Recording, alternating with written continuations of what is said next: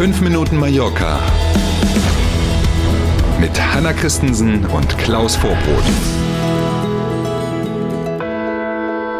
Einen schönen Mittwochmorgen. Da sind wir wieder. Alles, was wichtig ist von der schönsten Insel der Welt, das erzählen wir Ihnen jetzt kompakt in 5 Minuten Mallorca. Guten Morgen, schön, dass Sie dabei sind. Mallorca hat einen neuen Bahnhof. Constancia Hospital d'Inca nennt es sich. Wie jetzt Bahnhof, wird der eine oder andere denken. Ich verstehe nur Bahnhof. Wir können das gern aufklären. Es ist tatsächlich eine Zugstation und zwar in, man ahnt es, Inka, logischerweise dort unmittelbar neben dem Fußballstadion.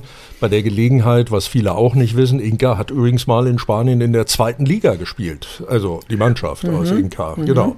Jetzt wieder zum Bahnhof. Die Bahnsteige sind überdacht, nagelneu, logisch, gerade eröffnet. 85 Meter lang, 4 Meter breit. Und ähm, die Idee war, dass man den Osten von Inka, das ist ja nach Palma und Manacor die drittgrößte Stadt hier auf Mallorca, den Osten der Stadt, den will man besser an das Nahverkehrsnetz mhm. anbinden. Seit 2022 war gebaut worden und der neue Haltepunkt hat rund 2,5 Millionen Euro gekostet. Die Züge von Inka nach Sapobla und von Inka nach Manacor halten ab sofort dort. Bei 2,5 Millionen für einen Bahnhof weinen jetzt alle, die in Stuttgart äh, die Bauzeit und die Kosten für Stuttgart, heißt das eigentlich noch Stuttgart 21? Ich weiß es gar nicht, kennen, ähm, ne, geht eben auch anders. Ja. Übrigens direkt am neuen Haltepunkt gibt es auch Parkplätze für Autos und für Motorräder und auch sichere Abstellmöglichkeiten für Fahrräder. An alles gedacht irgendwie. Ja. Es ist eine besondere Koalition, die ab sofort in Cap de Pera im Nordosten von Mallorca im Rathaus das Sagen hat. Irgendwann kriegst du so einen Preis für diplomatische Formulierungen. ne? Genau, besondere Konstellation, Koalition trifft es tatsächlich, denn eigentlich, ganz eigentlich haben ja die konservative PP-Partei und die linksgrüne Partei MES sagen wir es vorsichtig, nicht so viele Gemeinsamkeiten. Ne, in Cap de Pera haben sich beide Parteien jetzt auf eine Koalition geeinigt, die dort in den nächsten Jahren tatsächlich gemeinsam reagier reagieren auch, aber vor allen Dingen regieren soll. Ärger kam sofort aus Palma. Die Parteiführung von MES will den Ortsverein in Cap de Pera auflösen und hat das Bündnis scharf kritisiert. Ja, das ist tatsächlich mit großem Ärger verbunden.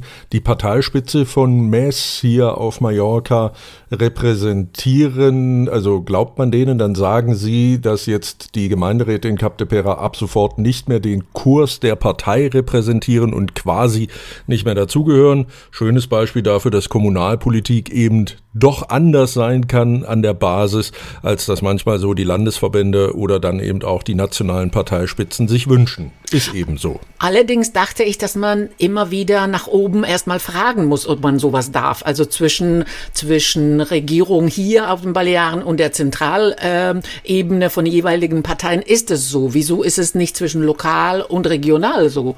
Das hat mich etwas gewundert. Ja, ich sag mal so, die einen würden sich das bestimmt wünschen, dass sie gefragt werden, die anderen machen es eben einfach nicht mehr. Ne? So, ja, mal ich. schauen, was mit den anderen passiert jetzt. Richtig. Aber gut. Die Band ist eine Legende.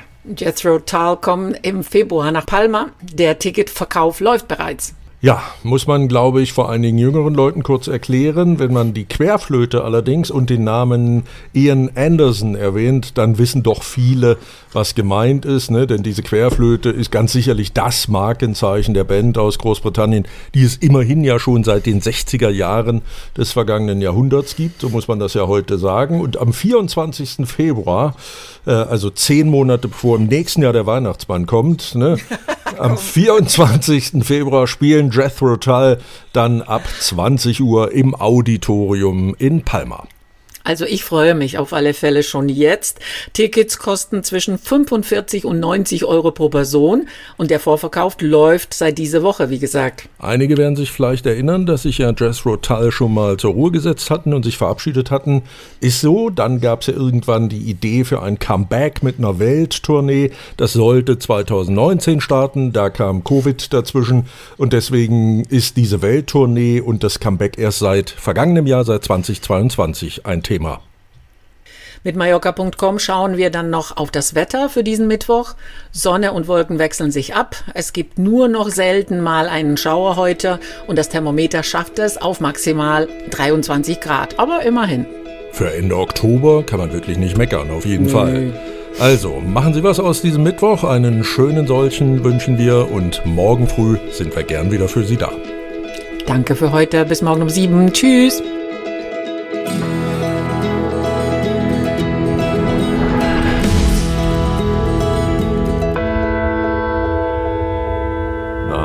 Hat Ihnen dieser Podcast gefallen? Dann abonnieren Sie doch unseren Podcast. Das geht ganz einfach und kostet nichts. Und jetzt werden Sie sich nicht wundern, wenn wir Ihnen sagen, dass Sie uns bei YouTube finden, bei Spotify, bei Apple Podcast und auf ganz vielen anderen Podcast-Plattformen finden Sie uns auch. Mit dem Abo verpassen Sie dann keine Folge von 5 Minuten Mallorca mehr und wir freuen uns. Also dann,